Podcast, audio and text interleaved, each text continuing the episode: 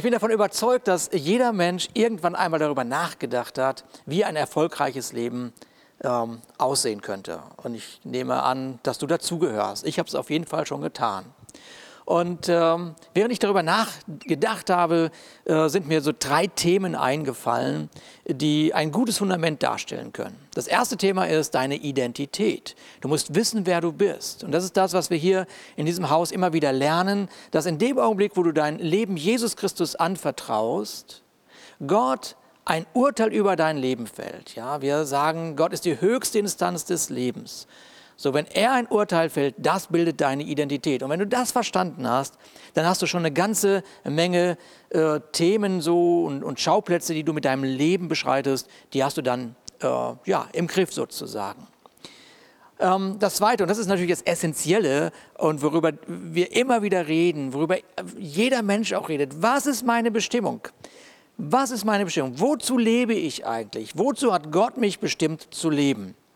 Und dann folgt natürlich sofort das dritte Thema, ja, wann soll ich denn meine Bestimmung erfüllen? Wann ist der Moment?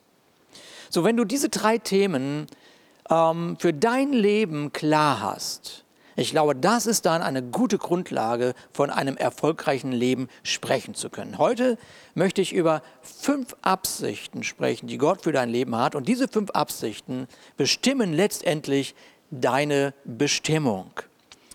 Ähm, aber bevor wir uns das anschauen, möchte ich äh, dir eine Frage stellen. Was glaubst du, äh, wer ist der äh, vielleicht erfolgreichste, der größte, der wichtigste König äh, in der Geschichte Israels? Ich kann mir gut vorstellen, dass du vielleicht sagst, ja, auf jeden Fall David. Warum? Ja, weil David, ähm, von David wird gesagt, er ist ein Mann nach dem Herzen Gottes. Das ist so eine klasse Aussage. Vielleicht denkst du aber auch über Salomo nach, weil du sagst, ja, Salomo, das, äh, der hat auch ein Thema in seinem Leben gehabt, wo die Bibel sagt, es gab keinen vor und nach ihm, der so was war, so weise war. Da sagst okay, ja, also Weisheit, das ist bestimmt ein richtig wichtiger Punkt. So, und dann und dann, ähm, und dann äh, vielleicht hast du noch eine andere Idee. Vielleicht denkst du, ja, der erste König Israels, das ist doch ein ganz wichtiger äh, König. So, äh, was, was, auch immer, wo auch immer du äh, hintendierst, es ist ganz spannend, dass äh, uns in der Bibel ein Mann beschrieben wird, der also ein König Israels war, von dem die Bibel sagt, vor ihm und nach ihm war keiner mehr so wie er. Und ich glaube, das macht Sinn, sich einmal diesen Charakter und diese Geschichte anzuschauen. Wie kommt die Bibel dazu zu sagen, dass dieser König so war, wie keiner, der vor ihm war und der nach ihm war? Und die Geschichte, die finden wir einmal in 2. König 18 und wir finden sie in dem Buch Jesaja. Und ich lese euch mal vor, äh, 2. König 18, die Verse 2 bis 3 und dann 5 bis 7. Er, also Hiskia, war 25 Jahre alt, als er König wurde. Und er regierte 29 Jahre zu Jerusalem. Seine Mutter hieß Abi, eine Tochter Zecharias. Und jetzt geht Vers 3 äh, folgendermaßen weiter. Und er tat, was dem Herrn wohlgefiel, ganz wie sein Vater David. Vers 5. Er vertraute dem Herrn, dem Gott Israels, so dass unter allen Königen von Juda seinesgleichen nach ihm nicht war, noch äh, vor ihm gewesen ist. Vers 6. Er hing dem Herrn an und wich nicht von ihm ab und hielt alle seine Gebote, die der Herr dem Mose geboten hatte. Und jetzt kommt dieser Hammersatz. Ja, dieser, wo, wo so meine ganze Aufmerksamkeit dann plötzlich drauf gefallen war. Und der Herr war mit ihm, ja, okay, und jetzt kommt's. Und alles, was er unternahm, gelang ihm. Ich würde sagen, wenn Gott sagt, dass alles, was er unternahm, ihm gelang, dann, dann hat der Himmel die Meinung, okay, das ist jetzt ein erfolgreiches Leben. Lass uns mal ganz kurz darüber nachdenken, äh, das würde Gott über unser Leben sagen können, dass alles, was wir tun, ein Erfolg ist. Wenn wir, wenn wir diese Verse gerade noch mal ganz aufmerksam lesen würden, dann würden wir ganz schnell äh, das Geheimnis wahrnehmen von dem König Hiskia. Nämlich, er wusste, wer er war, er kannte seine Bestimmung und er füllte sein Leben damit aus. Das ist eigentlich eine Zusammenfassung seines Lebens. Jetzt, wenn man anfängt, so sein Leben zu studieren, dann kommt eine ganz interessante Situation. Nämlich, er wird älter und, ähm, Und jetzt wird er mit einer unhaltbaren Krankheit konfrontiert. Und äh, das ist der Moment, wo Jesaja, also ein Prophet des Alten Testaments, ins Spiel kommt. Denn dieser Jesaja bekommt von Gott jetzt den Auftrag: Hör mal, äh, Jesaja, geh mal zu Hiskia und sag ihm, diese Krankheit, die er hat, die führt zum Tod. Und das ist natürlich eine Nachricht, die kein erfolgreicher Mensch unbedingt gebrauchen kann, ja, äh, dass diese Krankheit zum Tod führt. Und was total spannend ist, der Hiskia hört das und er fängt an, mit Gott zu argumentieren und sagt ihm, hör mal Gott, ich sag dir jetzt mal was, ja? Ich sag dir, warum es sich lohnt für dich, dass du mich am Leben lässt. Und das lesen wir in dem äh, Buch von Jesaja im Kapitel 38. Und ich lese euch das vor, Vers 1 bis 5. Zu der Zeit wurde Hiskia todkrank. Und der Prophet Jesaja, der Sohn des Amos, kam zu ihm und sprach zu ihm: So spricht der Herr: Bestelle dein Haus, denn du wirst sterben und nicht am Leben bleiben. Hm. Da wandte Hiskia sein Angesicht zur, äh, zur, Wand und betete zum Herrn. Und jetzt kommt die Argumentation. Ja, jetzt fängt er an zu diskutieren. Hey Gott, ach Herr, gedenke doch, wie ich vor dir in Treue und ungeteilten Herzens gewandelt bin und getan habe, was dir gefällt. Und dann weinte Hiskia sehr. Und jetzt es ist fast so, jetzt ist das so, die Bibel ist ja immer so ganz kurz, ja. Ich würde da ja eine ganze Geschichte rausschreiben, ja. Nämlich, jetzt fängt Gott an, mit Jesaja zu sprechen, ja. So mit anderen Worten, Gott hört sich das an, was Hiskia zu sagen hat, und dann sagt Gott, okay, warte mal, lass mich mal nachdenken. Okay, Jesaja, geh hin und sage ihm, er kriegt 15 Jahre mehr. Mit anderen Worten, Hiskia hat mit seiner Argumentation Gott überzeugt. Okay, er muss noch 15 Jahre auf dieser Erde weiterleben. Was ist doch, das ist doch wirklich eine Hammergeschichte, ja? Äh, könntest du dir vorstellen, so mit Gott zu verhandeln, dass er dein Leben verlängern möge, weil du alles getan hast, wozu er dich gebeten hat? Hey Gott, ich möchte länger leben und das sind meine guten Gründe. Denk mal darüber nach. Ich habe dir treu gedient. Ich habe in meinem Leben alles das getan, was dir gefällt. Und übrigens hat mein Leben dazu gedient, dass du dich dieser Welt offenbaren konntest. Hey Gott, es bleibt dir gar nichts anderes übrig. So, ähm, also haben wir gesehen, Hiskia hat Gott überzeugt und sein Leben wird verlängert. Und während ich diese Geschichte vor einigen Wochen gelesen habe, haben sich so Fragen in meinem Herzen, meinem Herzen formuliert. Und diese Fragen sind sehr persönliche Fragen und ähm, äh, sind auch sehr herausfordernd. Und die erste Frage, die sich sofort so äh, in mein Herz hinein, ich will mal sagen, so geschlichen hat, war, wenn Gott mich nach einem Grund fragen würde, warum er mein Leben um 15 Jahre verlängern sollte, welche Gründe würde ich ihm liefern? Hm. Denk mal darüber nach. Ah, die zweite Frage, ein bisschen anders. Also wenn Gott sich die letzten 15 Jahre meines Lebens anschaut, ja, wenn er das anschauen würde, die letzten 15 Jahre, würde er mir unbedingt 15 weitere schenken wollen. Hm. Und die dritte Frage, die sich so in meinem Herzen formuliert hatte, war folgende. Also egal jetzt, wie lange mein Leben noch dauert, bin ich tatsächlich bereit, mein Leben in den Werken zu leben, die Gott für mich vorbereitet und bestimmt hat? Das sind äh, wirklich drei herausfordernde Fragen. Und ich habe tatsächlich darüber nachgedacht, kann ich die so laut und deutlich formulieren? Für mein eigenes Leben kann ich sie natürlich formulieren, aber kann ich kann ich die so öffentlich zum Ausdruck bringen und so ein Stück weit herausfordern. Und äh, ja, kann ich, weil, warum? Weil, äh, hör, mir, hör mir gut zu, es gibt keine Verdammnis für die, die in Jesus Christus sind. Mit anderen Worten, diese Fragen sind nicht dazu da, dich jetzt zu verdammen und sagen, Mann, ja, wie hast du denn gelebt oder wie willst du denn leben, was machst du überhaupt? Das ist nicht der Grund für diese Fragen, ja? Okay, es gibt keine Verdammnis, aber was es gibt ist, es gibt eine Korrektur. Ich kann mich korrigieren. Ja? Ich bin also in der Lage, einmal darüber nachzudenken, wie lebe ich eigentlich mein Leben und wie kann ich es vielleicht korrigieren. Nun, äh, Gott hat sich entschieden, das Leben von Hiskia zu verlängern. So, Hiskia hat also sein Leben nicht verschwendet, sondern er war ein guter Verwalter der Gaben, die Gott ihm gegeben hatte. Und jetzt lass uns mal einen Sprung in Epheser 5 wagen. Da heißt es folgendermaßen in Vers 15 bis 17, Gebt also sorgfältig darauf acht, wie ihr lebt. Verhaltet euch nicht wie unverständige Leute, sondern verhaltet euch klug. Macht den bestmöglichsten Gebrauch von eurer Zeit, gerade weil wir in einer schlimmen Zeit leben. Lasst es daher nicht an der nötigen Einsicht fehlen, sondern lernt zu verstehen, was der Herr von euch möchte. Und wieder, ich lese diese Verse und irgendwie springen mich wieder Fragen an, nämlich folgende, gehst du sorgfältig mit deinem Leben um? Lebst du weise?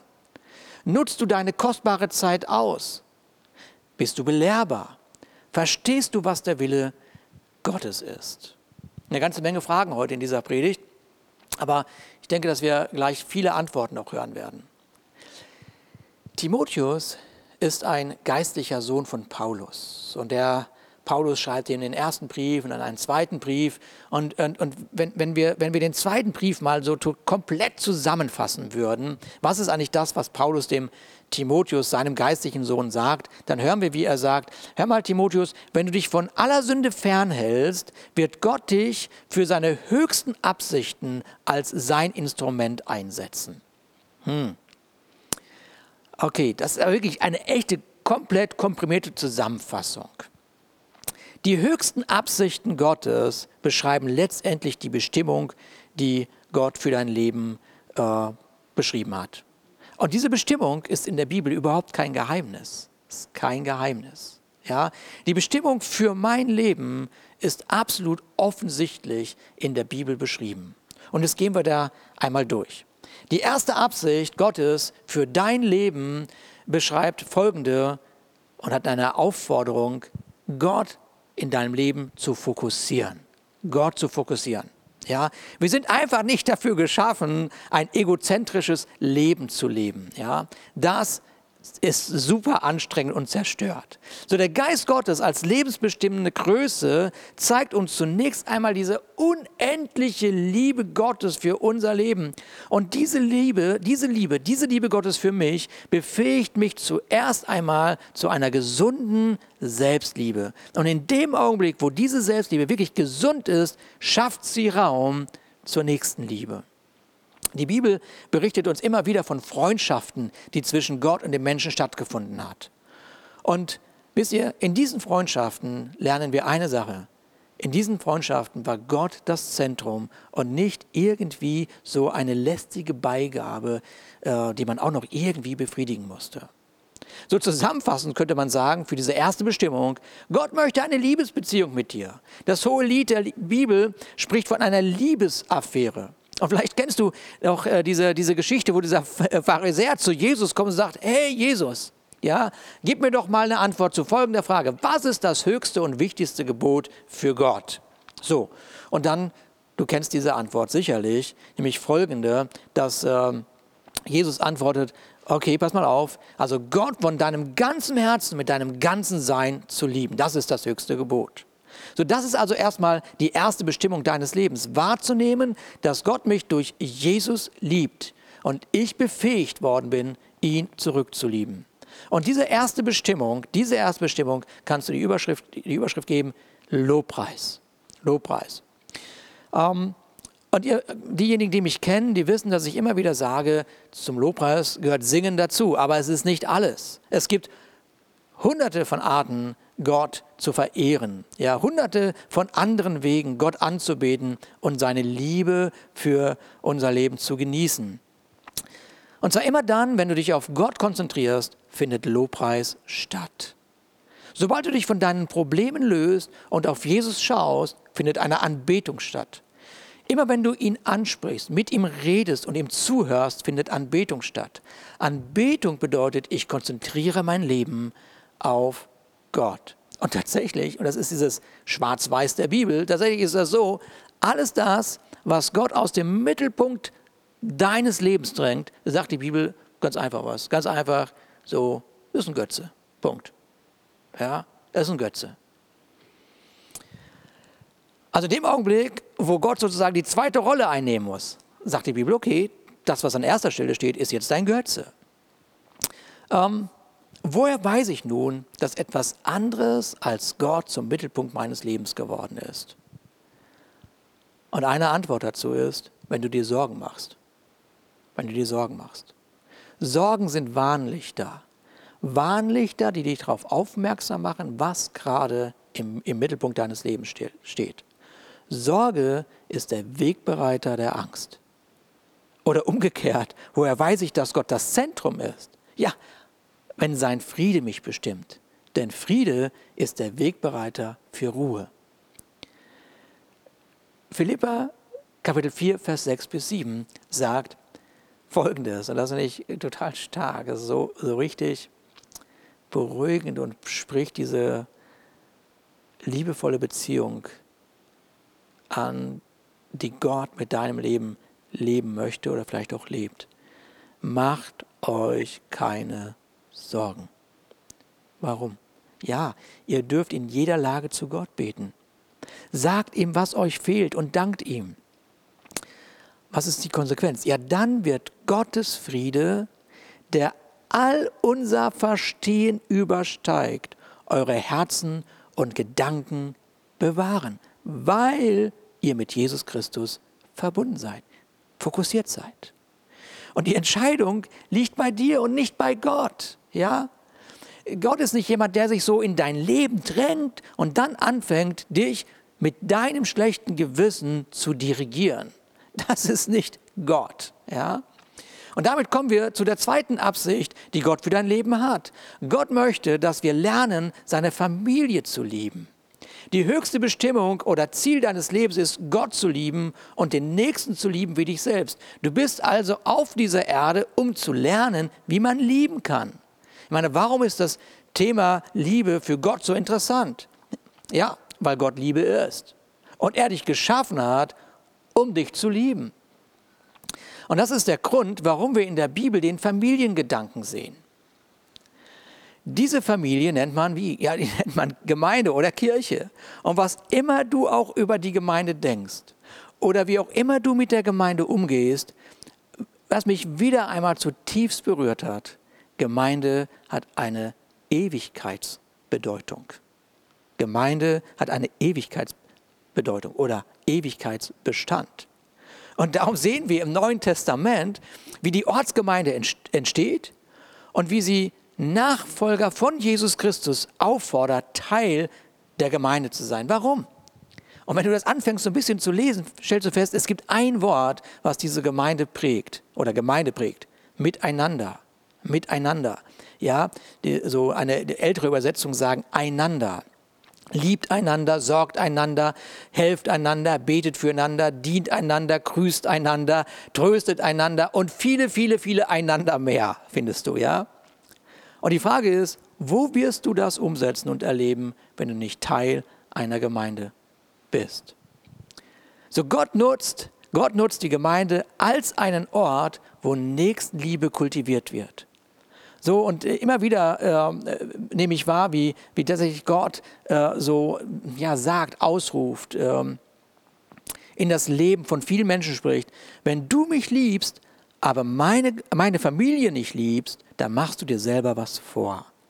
Man kann Gott nicht von seiner Gemeinde trennen. Man kann nicht sagen, dass man Gott liebt, ja, aber für seine, seine Gemeinde, sagen wir mal, ich, ich will jetzt nicht übertreiben, verachtende Worte ist vielleicht übertrieben, wenn man, wenn man äh, sein Leben Jesus Christus anvertraut hat, aber kritisierende Worte ja, und Gedanken in sich trägt. Ähm, so, ich, immer wieder nehme ich wahr, dass äh, Kritik äh, und Verachtung, das, das, beide trennt ein ganz schmaler Grat. Und zwar in dem Augenblick, wenn man in seinem Herzen hat, Gemeinde zu verlassen. Ähm, äh, es gibt eine herausfordernde Nachricht für dich oder eine schöne Nachricht, je nachdem. Ja, im Himmel wirst du die gesamte Familie Gottes lieben. Das wird so sein. Und hier auf der Erde lernst du dies in ganz pragmatischer Art und Weise umzusetzen, bevor es in den Himmel geht. Ja? Und es ist natürlich sehr einfach zu lieben, die man mag. Ja? Aber Gott hat uns schon geliebt, als wir noch Sünder waren, sagt das Neue Testament. Also als, als, als all unser Verhalten überhaupt gar nicht liebenswert war.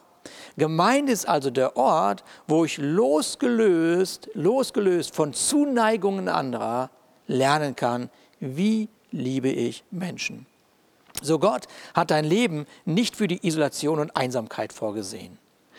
Und jetzt schauen wir uns Hebräer 10, Vers 24 und 25 an. Da heißt es folgendermaßen, und das äh, ist äh, so offensichtlich, da heißt es, und lasst uns aufeinander Acht haben.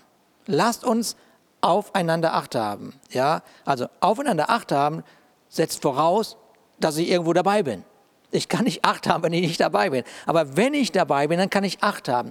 Wozu soll ich Acht haben? Worauf soll ich Acht haben? Um zu kontrollieren? Nein, vergiss das Ganze. Nicht um zu kontrollieren. Da heißt es, um uns zur Liebe und zu guten Werken anzureizen. Okay, lass uns Acht haben, dass unser Miteinander davon geprägt ist, dass wir einander lieb haben und dass wir uns anreizen, dass wir uns ein Vorbild füreinander sind, gute Werke zu unterstützen, uns befähigen zu guten Werken. Und dann kommt es, ja, wie, wie, wie schafft man das? Ja klar, indem wir unsere Zusammen, unser Zusammenkommen nicht versäumen. Wir versäumen die Gemeinschaft nicht. Wir gucken, wo ist Gemeinschaft? Und da gehe ich hin.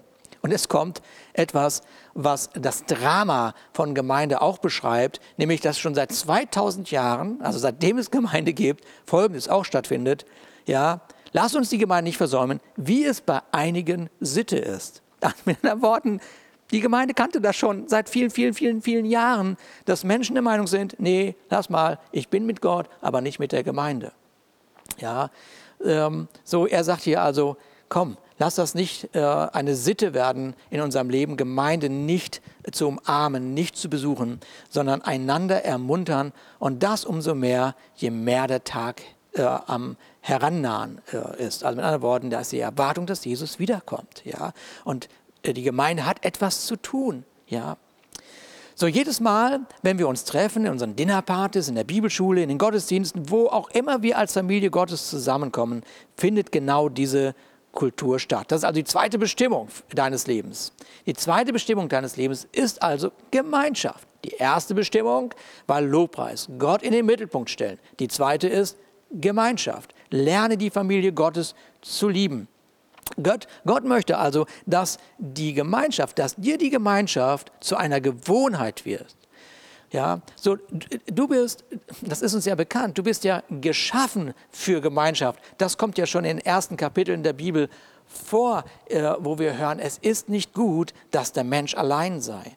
Und dieses, diese Aussage beschreibt keine oberflächliche Beziehung, sondern spricht von einer signifikanten Beziehung, die einen Bund zum Inhalt hat.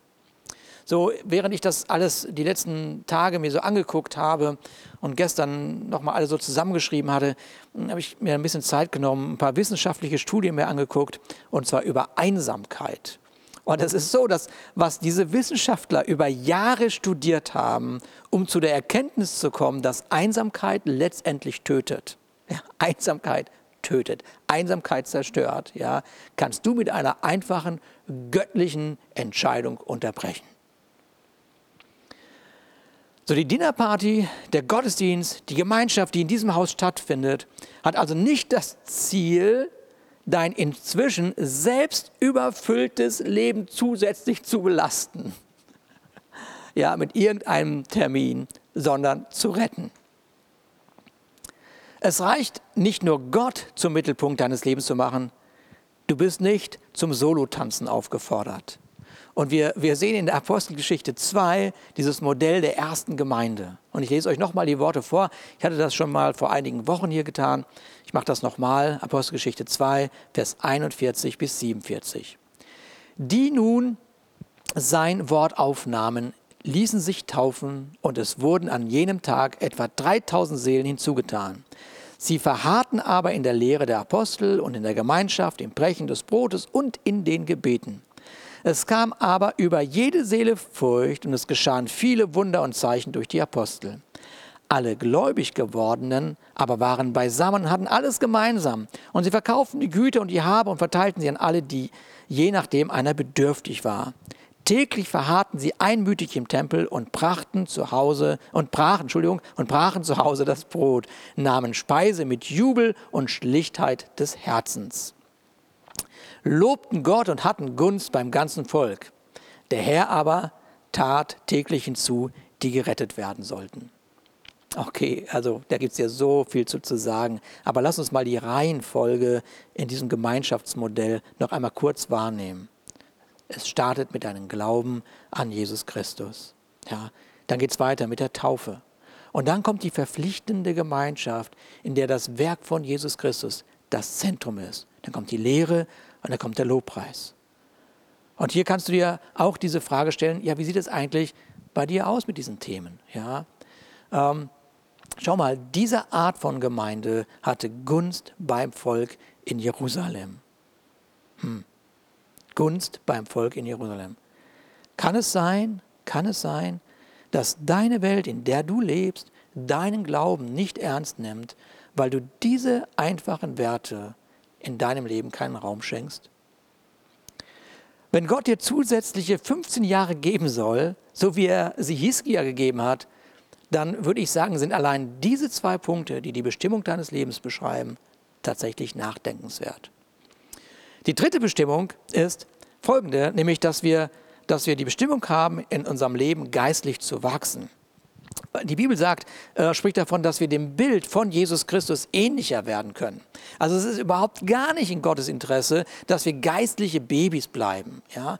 sondern sobald du in die Familie Gottes hineingeboren wirst durch deine Entscheidung für Jesus Christus, möchte er, dass du weiter anfängst zu wachsen, dass du hineinwächst in, in das, was Gott für dich vorbereitet hat, was Gott für dich sieht, dass du sein Wort besser verstehst, mehr und mehr seine Weisheit und Wahrheiten umarmst und damit äh, in deinem Glauben gestärkt wirst, um Glaubensschritte zu gehen in deinem Leben so, dass der Charakter von Jesus Christus in deinem Leben zunimmt. Ja, wir, wir gehen so weit, dass wir sagen, ja, es geht darum zu denken wie Jesus, zu fühlen wie Jesus, zu handeln wie Jesus. Ja.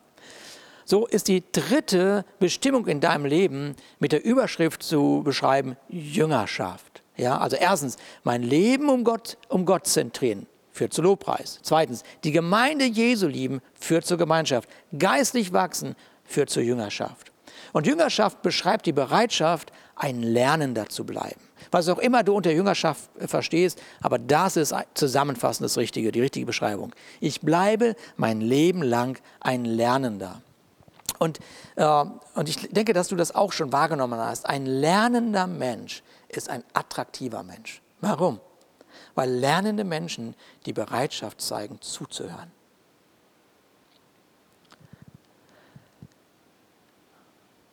Ein Kennzeichen davon, dass man etwas gelernt hat, ist, dass man es anderen erklären kann. So Wachstum führt zu einem Dienst. Und natürlich, es gibt Menschen, die haben von Gott regelrecht die Gabe des Lehrens geschenkt bekommen. Ja? Und das hat vielleicht nicht jeder. Und ganz sicher hat das nicht jeder. Aber was Gott von uns allen erwartet ist, dass wir das, was wir gelernt haben, anderen weitergeben anderen weitergeben, also an Freunde, an Familie, an Nachbarn, so in der Dinnerparty, wo auch immer wir uns versammeln. So in den letzten Jahren, das nämlich wirklich ganz intensiv war, ist so viel Wert gelegt worden, Menschen zu zeigen, wie man sich gut ernährt, wie man einen ausgeglichenen Lebensstil äh, lebt durch äh, Sport und, und was auch immer. Und, die, und, und, und die, die Welt, in der wir leben, die hat so ein Wort kreiert, Work-Life-Balance. Ja? So, und ich will da jetzt gar nicht so ganz viel zu sagen, ja. Aber eine Frage. Was ist eigentlich neben deinen, deinem Fitnessplan dein geistlicher Plan? Was ist neben deinem Ernährungsplan dein geistlicher Plan? Halte doch mal inne und überleg doch mal ganz kurz, okay, in welchen Bereichen möchte ich wachsen? Vielleicht möchtest du wachsen in dem, deinem Verständnis der Bibel. Vielleicht möchtest du wachsen, Versuchungen besser, schneller zu überwinden. Vielleicht möchtest du wachsen in, in diesem Thema, dass Menschenfurcht, äh, haben wir letzte Woche von Verena eine ganz starke Predigt gehört, wie du diese Menschenfurcht mehr und mehr überwindest. Oder vielleicht möchtest du darin wachsen, disziplinierter zu sein in irgendwelchen Bereichen deines Lebens. Oder vielleicht möchtest du wachsen in der Liebe für anderen Menschen. So haben wir also drei Themen, drei Bestimmungen für dein Leben. Lobpreis, gottzentriert sein. Gemeinschaft, die Gemeinde lieben. Jüngerschaft, verantwortliches Lernen, um in den verschiedenen Lebensbereichen zu wachsen. Und jetzt kommen wir zum vierten Punkt. Der vierte Punkt, warum du auf dieser Erde bist. Und der, die, die vierte Bestimmung ist, dass wir berufen sind, einen Beitrag zurückzugeben. Wir sind also nicht berufen, äh, für uns selber zu leben und in, dem, in einem Konsumverhalten zu versinken. Ja, so unsere, unsere Dinnerpartys haben die Aufgabe, Gastfreundschaft, Großzügigkeit zu kultivieren und Gaben zu entwickeln. Und nur, nur allein diese Aspekte, die wir hier zusammengefasst für unsere Dinnerpartys rausgegeben haben, spricht von dem einander dienen. Ja, es spricht davon, dass Gott dir Gaben und Talente mit einem Ziel gegeben hat, dem Nächsten damit zu dienen. Und auch hier heißt es im Neuen Testament in 1. Petrus 4, Vers 10, jeder, jeder soll den anderen mit der Gabe dienen, die er von Gott bekommen hat. Dann heißt es, wenn ihr das tut, dann erweist ihr euch als gute Verwalter der Gnade Gottes, die Gott uns in so vielfältiger Weise schenkt. Hier steht also nicht, hör mal, dreh dich um deine Gabe, sondern hier steht es, steht, also nimm deine Gabe und helfe deinem Nächsten. Mit deiner geistigen Gabe, deiner natürlichen Gabe, deinen Möglichkeiten, deinen Erfahrungen. Ja. So, die, die vierte Bestimmung deines Lebens ist also etwas zurückzugeben. Und diese vierte, vierte Bestimmung hat so die Überschrift Dienen oder Dienst. Ähm, deshalb haben wir irgendwann mal gelernt, ähm, darüber zu sprechen, dass jeder, der sein Leben Jesus Christus anvertraut hat, einen vollzeitlichen Dienst äh, lebt für Gott. Ja, wie dient man einem Gott, der nicht sichtbar ist? Wie dient man einem Gott, der nicht sichtbar ist, den man nicht sieht? Ja, nun, indem man seinen Kindern dient, weil er lebt in ihnen. Das, was wir bisher gehört haben, dient dazu, äh, dich auf deine Ewigkeit vorzubereiten. Du wirst im Himmel nicht auf einer grünen Wiese gelangweilt dienenden Engeln zusehen. Der Himmel ist der Ort, wo du wahrnimmst, dass das Dienen, genauso wie die Gemeinschaft und das Zentriertsein hin zu Gott, einen Ewigkeitsbestand hat, eine Ewigkeitsbedeutung hat. Und so, als Jesus mal gefragt worden ist, wer wird der Größte sein, hat er gesagt, ja, der Größte wird der Diener aller sein. Wir sind also nicht dazu geschaffen worden, nichts zu machen. Und auch hier kannst du mal so eine wissenschaftliche Studie machen oder wissenschaftliche Studien lesen, äh, die so ein bisschen beschreiben, wie viele Menschen direkt nach ihrem Renteneintritt sterben. Also das ist sehr, sehr interessant. Ja? So, und da wirst du ganz schnell wahrnehmen, dass Menschen geschaffen worden sind von Gott, um etwas zu kreieren, etwas Signifikantes zu schaffen. Und hier kommt meine nächste wirklich gute Frage. Äh, und diese Frage, die hat sich David äh, eines Tages gestellt. David, der König Israels. Und die steht in Psalm 116, Vers 12. Und da sagt er, wie soll ich dem Herrn vergelten alle seine Wohltaten an mir? So ein, ein, ein bedeutsames, ein erfolgreiches Leben kommt, äh, kommt nicht dadurch zustande, dass du irgendeinen Titel aus dieser Welt trägst, ja? ein hohes Gehalt hast oder einen ein, ein weltlichen Erfolg äh, für dich verbuchst. Ein bedeutsames Leben entsteht durch Dienen. Ja? Wo diene ich, ohne eine Gegenleistung zu erwarten? Du kannst dir auch die Frage stellen, wie nennt man eigentlich deinen Dienst in deiner geistigen Familie, die du dein Zuhause nennst? Und jetzt haben wir noch eine Bestimmung. Und das ist die fünfte Bestimmung. Und die fünfte Bestimmung, die Gott dir gegeben hat, ist die, anderen zu sagen, wie sehr Gott sie liebt. Ja?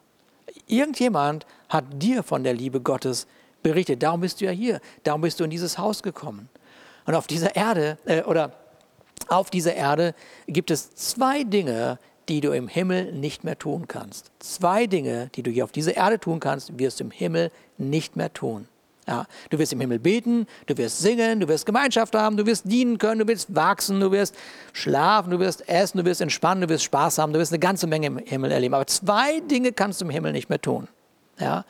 Das eine, was du nicht mehr tun kannst, du kannst nicht mehr sündigen. Das ist vorbei, Gott sei Dank. Aber das zweite, was du auch nicht mehr tun kannst, du kannst niemanden mehr von der guten Nachricht erzählen, der es noch nie gehört hat. So, und jetzt ist die Frage, also wieso bist du nie auf dieser Erde? Ich schätze mal, dass du die Antwort weißt. Ja, nicht zu sündigen, sondern anderen, die es noch nie gehört haben, die gute Nachricht von Jesus Christus weiterzugeben. So, und das steht uns wirklich auch gut zu. Und 2. Korinther 5, Vers 18 und 20 beschreibt das. Da heißt es nochmal ganz deutlich, das Alte ist vergangen, etwas ganz Neues hat begonnen. Und dann heißt es, das ist alles Gottes Werk. Er hat uns durch Christus mit sich selbst versöhnt. Und jetzt kommt's. Warum? Wieso hat er das gemacht? Um dir einen Dienst der Versöhnung zu geben. Und deshalb heißt es in Vers 20, treten wir im Auftrag von Christus als seine Gesandten auf. Gott selbst ist es, der die Menschen durch uns zur Umkehr ruft. Und so bitten wir im Namen von Jesus Christus, nehmt die Versöhnung an, die Gott euch anbietet. Denn der ohne jede Sünde war, den, der ohne jede Sünde war, hat Gott für uns zur Sünde gemacht, damit wir durch die Verbindung mit ihm die Gerechtigkeit bekommen, mit der wir vor Gott bestehen können. Hm. Mit anderen Worten, du und ich, wir machen Menschen nicht auf ihre Sünde aufmerksam, sondern auf die Gnade Gottes. Und deine fünfte Bestimmung ist also die, ein Zeuge von der Gnade Gottes zu sein. Du bist nicht berufen, Ankläger zu sein, das macht jemand anders, sondern einfach nur Zeuge von dem zu sein, was du mit Gott erlebt hast. Und ein Zeuge hat nicht die Aufgabe zu überzeugen und zu überführen, und das macht auch wieder jemand anders, sondern einfach zu erzählen. Du hast einfach zu erzählen, was dir passiert ist. Das habe ich gesehen, das habe ich erlebt, das habe ich gehört. So ein Zeuge berichtet von dem persönlichen Erlebnis, das war's. Ja? Und dazu braucht man nicht das ganze Wissen der Bibel, dazu braucht man nur eine eigene Begegnung mit Jesus Christus, die dein Leben berührt hat. Und dein Leben erzählst du und dein Zeugnis erzählst du mit deinem Leben oder mit den Worten.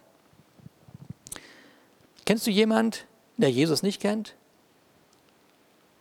Frag dich mal, wer für diese Person verantwortlich ist. Wahrscheinlich wirst du schnell auf dich selber kommen. Und wie fängt man an?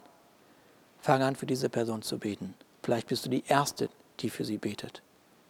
Und jetzt kann Gott Türen öffnen. Türen öffnen, vielleicht, die dir die Möglichkeit geben, dein Zeugnis zu erzählen. Vielleicht auch einzuladen zum Gottesdienst oder in deine Dinnerparty. In allem, was Hiskia unternahm, war er erfolgreich. Nichts anderes hat Gott für dein Leben auf seinem Herzen. Und jetzt nochmal, stell sicher, dass du ruhst in der Identität, die Gott dir gegeben hat. Umarme deine Bestimmung. Such nicht nach deiner Bestimmung. Renn nicht irgendwo hin, um deine Bestimmung zu finden. Deine Bestimmung ist Lobpreis, Gemeinschaft, Jüngerschaft, Dienen und Botschafter jetzt zu sein. Vater, ich danke dir in den Namen Jesus dass du das völlig unkompliziert gemacht hast, das Leben. Völlig unkompliziert. Und ich danke dir, Vater, dass wir heute so ein Stück weit wahrnehmen, aufzuhören, irgendwas irgendwo zu suchen, sondern dass wir unser Leben zentrieren auf, auf dich, den Anfänger und Vollender, dem Schöpfer des Himmels und der Erde. Und dass wir unseren Platz einnehmen in deinem Haus. Und dass wir bereit sind zu wachsen dass wir Lernende bleiben. Vater, dass wir dienen mit der Gabe, die du uns gegeben hast und dass wir Botschafter sind an deiner Stadt. In Jesu Namen. Amen. Ich wünsche euch eine überaus äh, gesegnete und erfolgreiche Woche. Tschüss, bis nächstes Mal.